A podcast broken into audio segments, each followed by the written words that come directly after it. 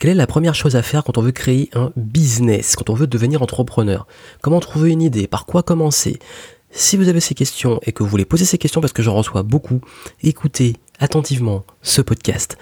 Cette semaine, j'ai prévu pas mal de contenu pour ceux qui veulent démarrer parce que j'ai posé des questions et je vois que vous êtes très très très très nombreux à encore demander très souvent comment créer un business, par quoi je commence, je suis complètement perdu dans la tonne d'informations qu'il y a.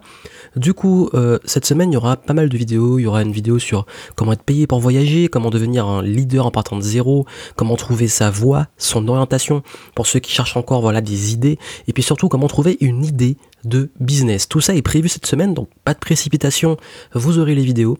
Mais surtout, et ici on va commencer par...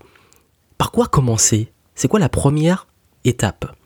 Euh, déjà une chose, vous avez une formation d'une heure gratuite en vidéo dont le lien est en description.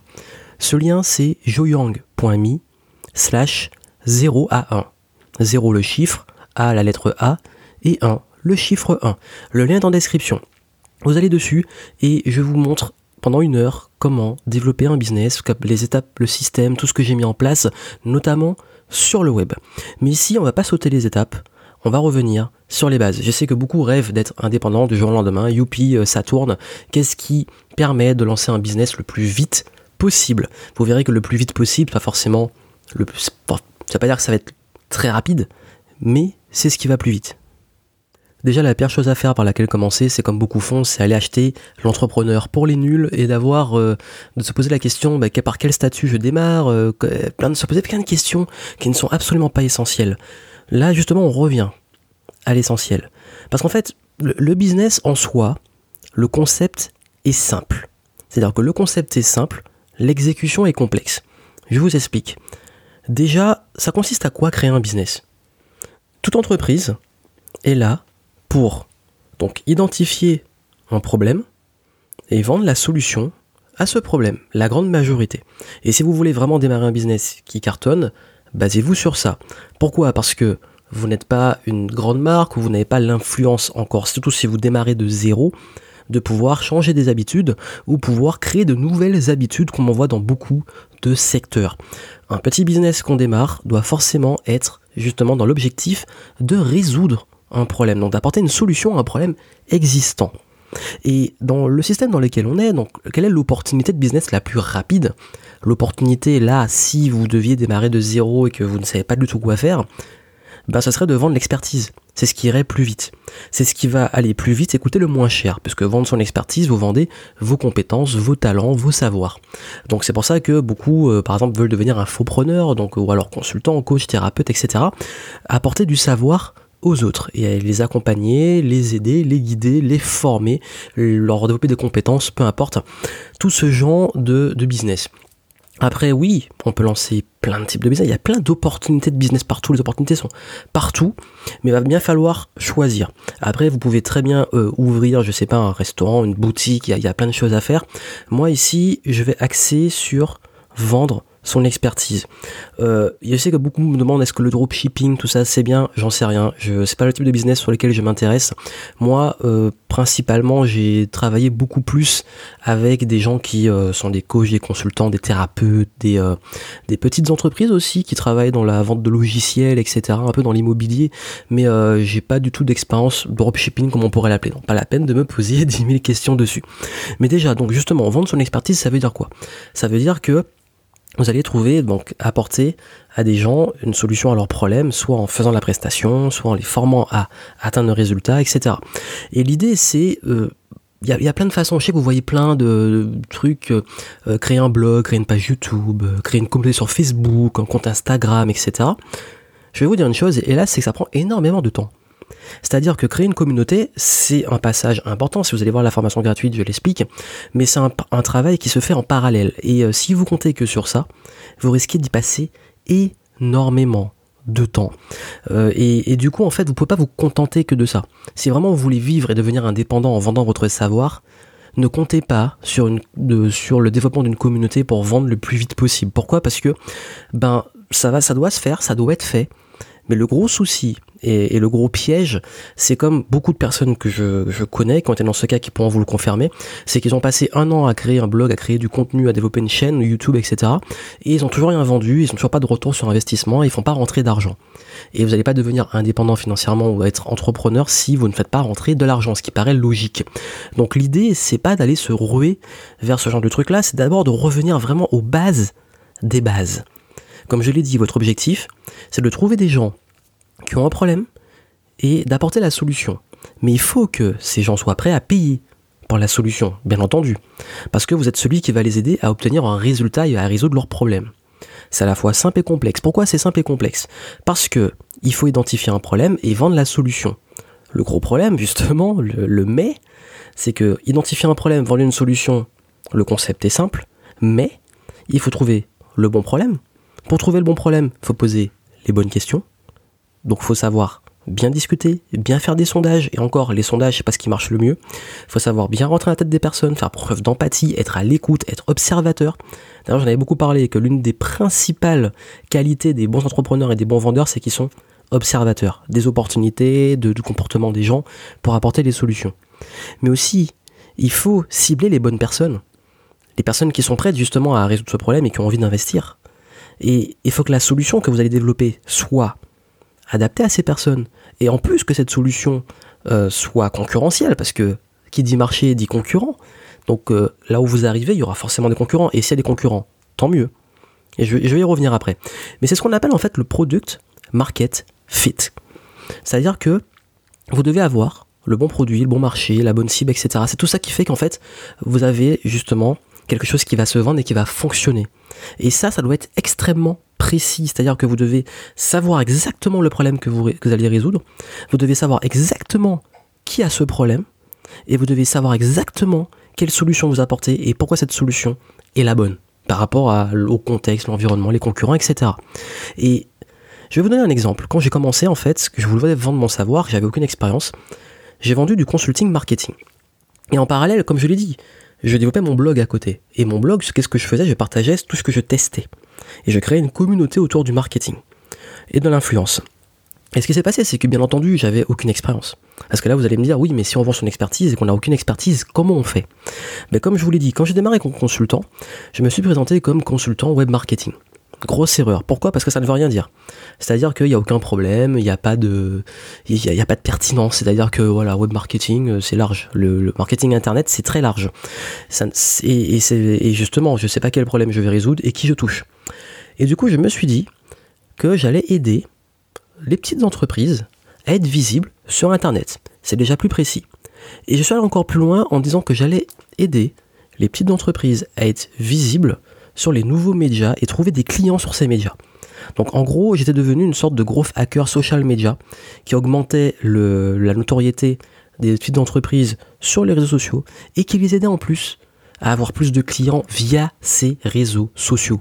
C'était à peu près entre voilà, fin des années, euh, j'allais dire les années 2000, bah, bah oui c'est ça en fait, 2010, c'était 2009, 2010, 2011, où euh, les réseaux sociaux commençaient à devenir vraiment des plateformes marketing et commençaient vraiment à, décoller.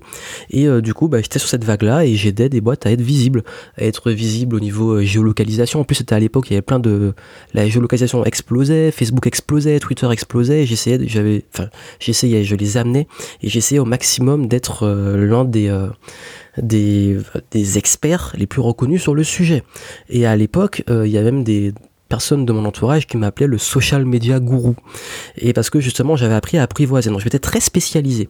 Et vous avez vu, il y avait un problème. Le problème, c'est que il y en avait à peu près plusieurs, mais le problème, c'est que ces marques-là, enfin ces entreprises-là, commençaient vraiment à voir qu'ils étaient complètement dépassés par des nouveaux canaux et que la plupart de leur clientèle était sur ces canaux et ils perdaient l'attention des, euh, des médias traditionnels.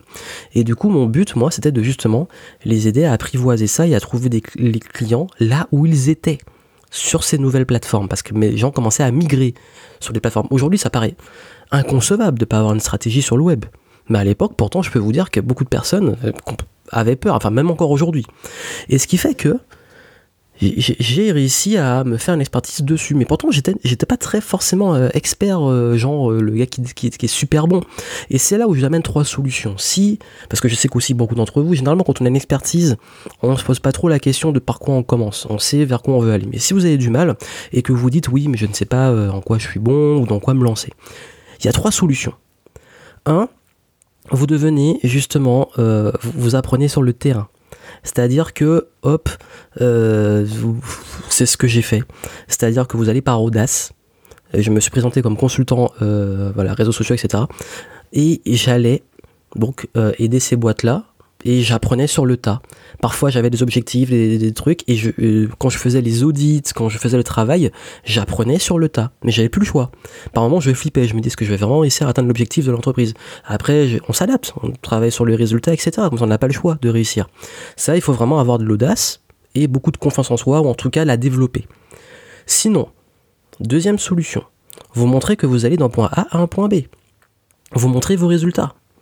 Vous montrez justement que, euh, par exemple, j'avais fait ça aussi, c'est que en même temps, je, faisais des tests. Mon blog était devenu aussi mon laboratoire.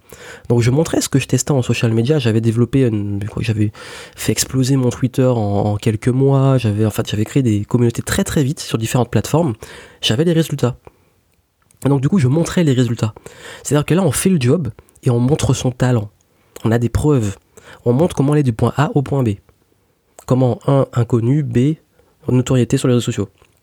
Par exemple, notre exemple qui est très connu, c'est si euh, voilà vous voulez vendre euh, peut-être pas peut-être du conseil en, euh, pour aider les gens à se reprendre en main, je sais pas au niveau de la, la forme physique, eh ben vous-même faites-le, montrez comment vous avez vous êtes passé d'un point A, vous étiez peut-être en pas très bonne santé, en surpoids, et puis B, vous avez perdu du poids, vous montrez tout le process. Ou j'ai fait ça aussi avec l'efficacité. Je montrais comment j'ai réussi à développer un business en étant étudiant. Ce qui m'a fait qu'aujourd'hui, je suis l'un de plus reconnu sur le secteur de, euh, justement la gestion du temps. Et c'est des trucs comme ça en fait, vous faites vos preuves et vous montrez, vous mettez, vous montrez comment vous allez du point A au point B, et comme vous montrez vos résultats, les personnes qui vont vous suivre vont se dire oui, lui, là il m'a montré qu'il vient de là, ils vont s'identifier à là où vous étiez et là où vous voulez aller. Et du coup, ils vont vouloir vous suivre parce que vous êtes la personne qui a les preuves qu'il a fait ça. Ça marche très bien, la plupart des personnes sur le web ont fait ça. Mais ça demande du temps. Et puis troisième solution, euh, vous entourez d'experts. Vous faites des interviews d'experts sur votre sujet, euh, vous, faites une équipe, euh, par exemple il y a Tim Ferriss qui a fait des livres juste avec des interviews, d'ailleurs il n'est pas le seul. il y en a beaucoup qui ont créé leur notoriété sur des interviews.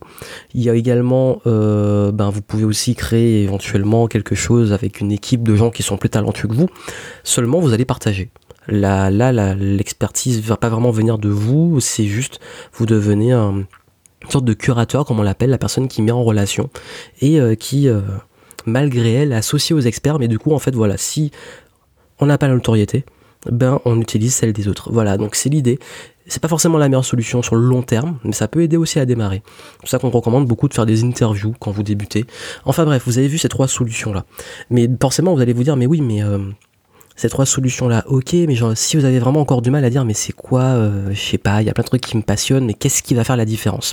Je vous l'explique.